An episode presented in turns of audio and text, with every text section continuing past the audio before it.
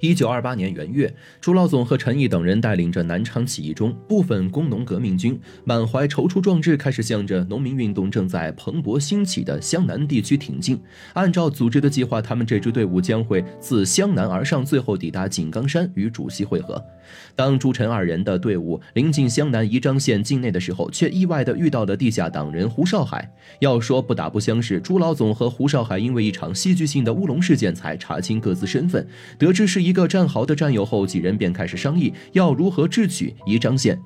正是因为有了胡少海的加入，朱老总才得以实施一个绝顶妙计，让我们的革命队伍不费一兵一卒便将宜章县成功拿下。这天，胡少海正在街上相马，突然听到镇子外边传来一阵宿营号，随后便警觉地派身边的冯楚去打探究竟是什么队伍驻扎在了宜章城外。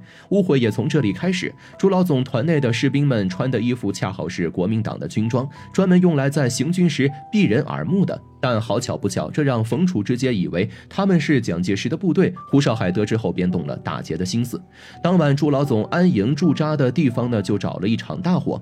胡少海等人穿上国民党军装，混到了正在救火的士兵中间，趁乱抢跑了八支步枪、十几梭子的子弹。但他们一行人里有个手脚慢的，却被抓住了。其他人都以为这伙人应该是当地猖狂的土匪，但朱老总却觉得他们行动迅速、计划周密，并不像一般的土匪强盗。经过审讯，被抓的人提供的信息令所有人哭笑不得。原来土匪竟是共产党，真是大水冲了龙王庙，自家人打到了自家人。第二天，朱老总派人将胡少海等人邀请到驻扎地，众人一见面，胡少海就憨笑着挠起头来。朱老总赶快招呼胡等人坐下，拿起桌子上的茶壶就给几人都续上了热水，一边倒海一边说。胡同志，你好身手啊！扛了我八条枪，你还能够飞墙而去，了不起，了不起啊！胡少海羞红了脸，笑了笑，哪有什么了不起的？我们二十来个人，一共才搞到了八条枪，其中一个人还让我搞丢了，说起来还真是惭愧啊！说着还拍了拍那位被抓住的同志的肩。朱老总继续打趣道：“说起来这事儿，咱们啊谁都没吃亏，你丢人丢给了起义军，我们丢枪丢给了共产党，彼此彼此啊！”一番话逗得众人哈哈大笑。胡少海接着说：“当初啊，我们还真以为是老蒋的部队来了，谁曾想是咱们起义军过来了。这下可好了，我们也可以归队了。在这里，我早就给你们准备好了二十匹上好的战马。”朱老总听到这，眼前一亮。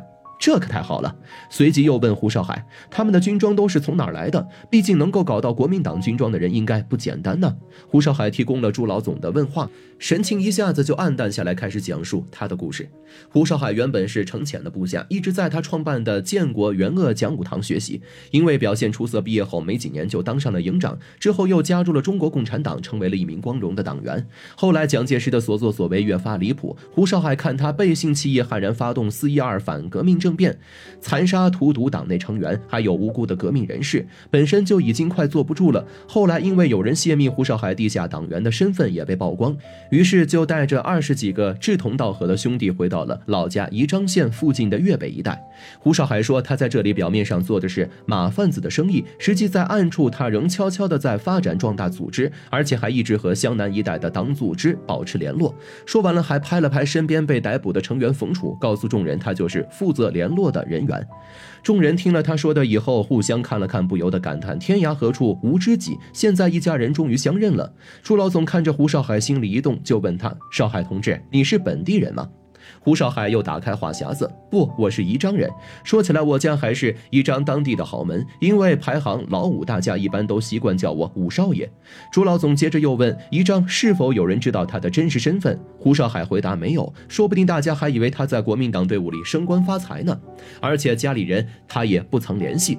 听着胡少海说的以后，朱老总像是做了什么决定，话里有话的和胡少海说：“那他现在可以和家里联系了，不愧是在组织里革命多年的战士。”胡少海立刻明白了朱老总的意思，他们这是准备打一仗了，而且看对方的神色，似乎这场仗并不是要真刀真枪的去硬啃，而是准备智取。朱老总点点头，随即他们又从胡少海这里了解到，目前宜章城内驻扎着国民党军四五百人，枪大概三四百支。至于领队，不过是个土匪出身的草头将军，根本没见过什么大阵仗。聊着聊着，胡少海便将自己的想法说了出来，他的主意恰好和朱老总想到一块儿去了。胡少海问朱老总支了一个连，借着自己未在宜昌公开过党员身份的便宜，冒充国民党士官。胡团富打着国民革命军第十六军一四零团先头部队的旗号，大摇大摆地进入了宜章城。果然，城内的门卫一眼认出了吴少爷，看到他身后的士兵和高举着的蓝白旗，门卫立刻拿出了溜须拍马的本领，一通天花乱坠的吹捧之后，就把胡少海一行人放进了城。进城之后，县长、警卫团长等一干人也站到了牌楼门楼，欢迎胡副团的大驾。吹了好半天的彩虹屁，胡少海骗他们自己这次奉蒋介石之命来此常驻，他是先头部队。王凯团长，也就是朱老总团随后就到。第二天上午，朱老总带着部队浩浩荡荡开进宜章城，城内小道百姓，乡绅大道县长官员，通通毕恭毕敬夹道欢迎。就在他们进城的档口，朱老总已经安排好另一部分士兵悄悄部署，包围了伪县政府和团防局所在的养正书院。还在通向县城的要道上布防了巡逻岗哨。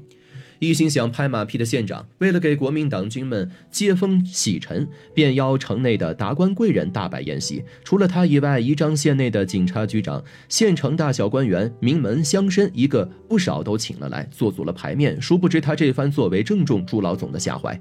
宴会开始，觥筹交错间，韦县长小心翼翼地询问朱老总：“王团长，贵部前来驻防，上边是不是有什么大行动呢？”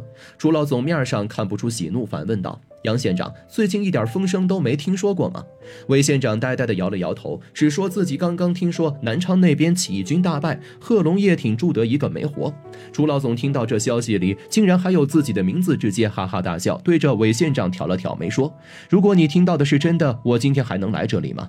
韦县长倒吸一口凉气，想抓着救命稻草一样，满眼真诚地看着朱老总说。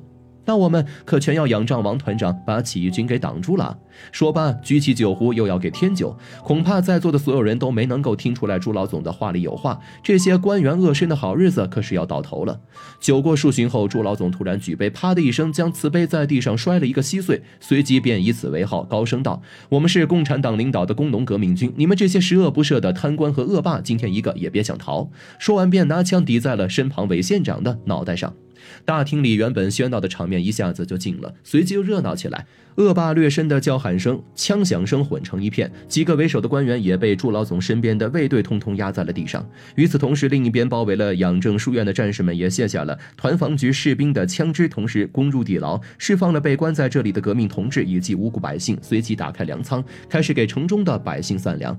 一传十，十传百，大家都知道起义军来了，欢呼雀跃，带着一家老小拿着锅碗瓢盆来领粮食，比过年还热闹。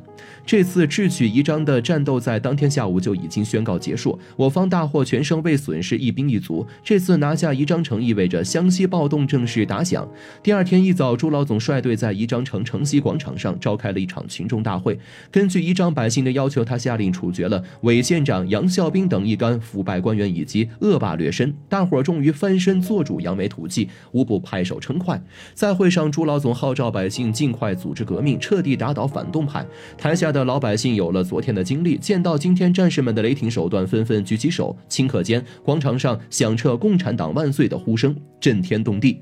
最后，朱老总带着战士们帮助宜章城百姓建立了宜章县苏维埃政府，还恢复了县工会、农会以及女子联合会。农民运动掀起新高潮，从宜章开始，以狂风骤雨之势席卷湘南，震撼全国。